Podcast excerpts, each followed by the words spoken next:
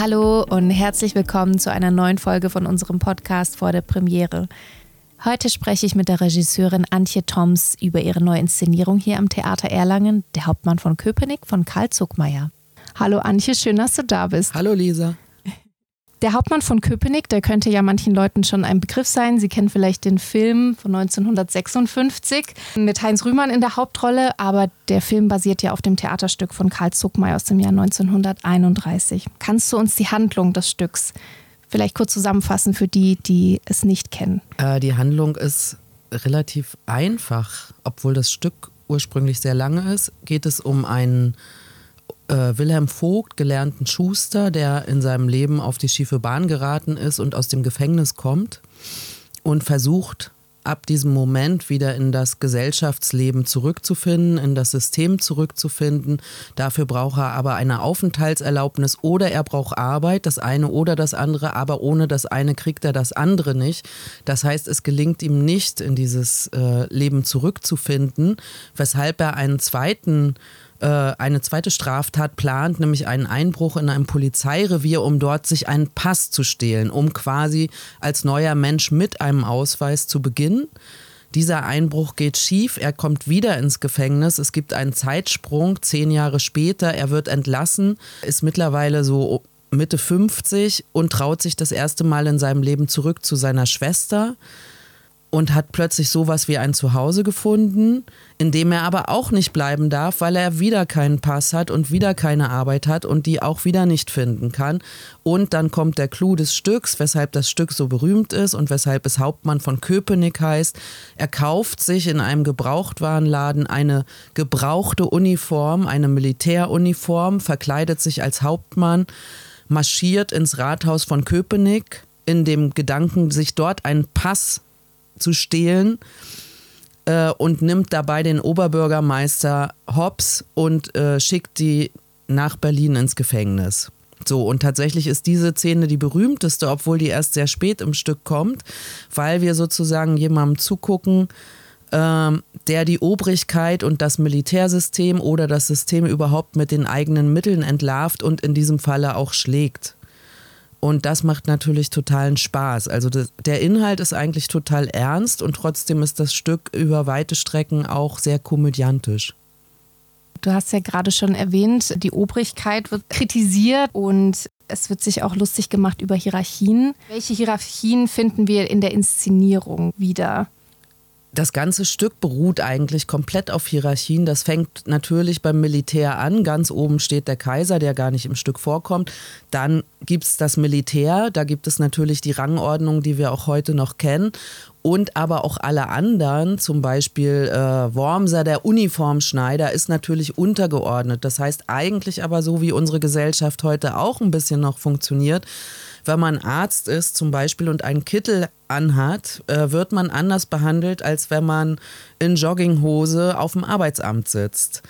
Das heißt, diese all diese Hierarchien, also er durchläuft sehr viele verschiedene Phasen sozusagen von Amt, äh, werden auch dargestellt. Und da gibt es die Beamten, da gibt es dann den Leutnant, der kommt, dann gibt es aber auch die, die warten. Und dann gibt es noch Wilhelm Vogt, der das ganze System gar nicht kennt, der auch optisch bei uns sehr stark aus dem System rausfällt. Du sprichst schon die Optik an, das ist auch schon meine nächste Frage. Wie sehen wir diese Hierarchien in den Kostümen? Ich weiß schon, dass es sehr viele Kostüme geben wird. Genau, es gibt sehr viele Kostüme. Es ist tatsächlich ein eigentlich sehr großes Stück. Wir machen das aber mit sieben Schauspielern und Schauspielerinnen. Das heißt, bis auf eine Person äh, haben alle wirklich mindestens acht Rollen, wenn nicht noch mehr. Und für alle diese Rollen haben sie eben Kostüme die jetzt überhaupt nichts mit Militär in dem Sinne zu tun haben, aber trotzdem eine Art Arbeitskleidung, Uniformierung in unterschiedlichen Farben sind. Das heißt, wir haben für jede Hierarchiestufe eine Farbe. Es gibt rosa Kostüme für die Arbeitenden, es gibt äh, petrolfarbene Kostüme für alle, die Beamte oder Polizei sind und tatsächlich fürs Militär gibt es äh, lila Paillette. Und natürlich gibt es die Hauptmannsuniform, die dann komplett aus Paillette ist. Und das äh, orientiert sich so ein bisschen optisch an so Wes Anderson-Filmen. Also es ist wirklich eine, eine sehr eigene, sehr bunte Welt, die fast aber von diesen Pastellfarben auch was Schönes hat. Ähm, und es hat überhaupt nichts mit dem Militärmuseum, was man natürlich eigentlich, wenn man eben den Film kennt oder auch wenn man das Stück liest, die Klischees sind immer man befindet sich im preußischen Militärmuseum mit Pickelhauben. Das gibt es bei uns so gar nicht. Wie wird denn die Bühne aussehen? Äh, ja, es gibt eine Drehbühne und es gibt vor allen Dingen auch Video. Also tatsächlich besteht das Stück aus bei uns, wir haben relativ viel gestrichen, damit es nicht in ausufernder Länge. Das Stück an sich ist sehr lang mit sehr vielen Milieu-Nebenschauplätzen und Strängen, wo man sagt, nee, lass uns mal bitte auf das fokussieren, worum es geht. Und tatsächlich gibt es also schnelle Wechsel, die durch die Drehbühne erzeugt werden. Und dann gibt es wirklich, äh, Florian Barth ist ein fantastischer Ausstatter ohnehin, aber macht eben auch sehr gute Videos. Gibt es eben wirklich für jeden Raum auch eine eigene Videooptik zusammen mit dem Licht. Das heißt, wir sehen auch äh, alle Schauplätze. Äh, tatsächlich wenn man sich jetzt fragt, wo ist denn das ganze Militär hin, kommt Jan Bayer ins Spiel, der hier ja auch schon öfter gearbeitet hat und gelernter Schlagzeuger ist. Und tatsächlich ähm, nutzen wir die Zeit der Drehung oder des Umbaus dafür, dieses Militär akustisch herzustellen. Das heißt, Jan spielt Schlagzeug und es geht um so Variationen auf bekannte Märsche die ja auch irgendwie immer was haben, sowohl von Militär, aber auch von Karneval, von Fasching. Also auf jeden Fall immer was mit einem machen. Weil es gibt ja natürlich auch eine Faszination dafür. Also nicht umsonst gibt es ja, wenn Aufmärsche sind oder eben Karneval ist, äh, funktioniert das über diese Musik auch viel. Jetzt kommen wir zu meiner letzten Frage.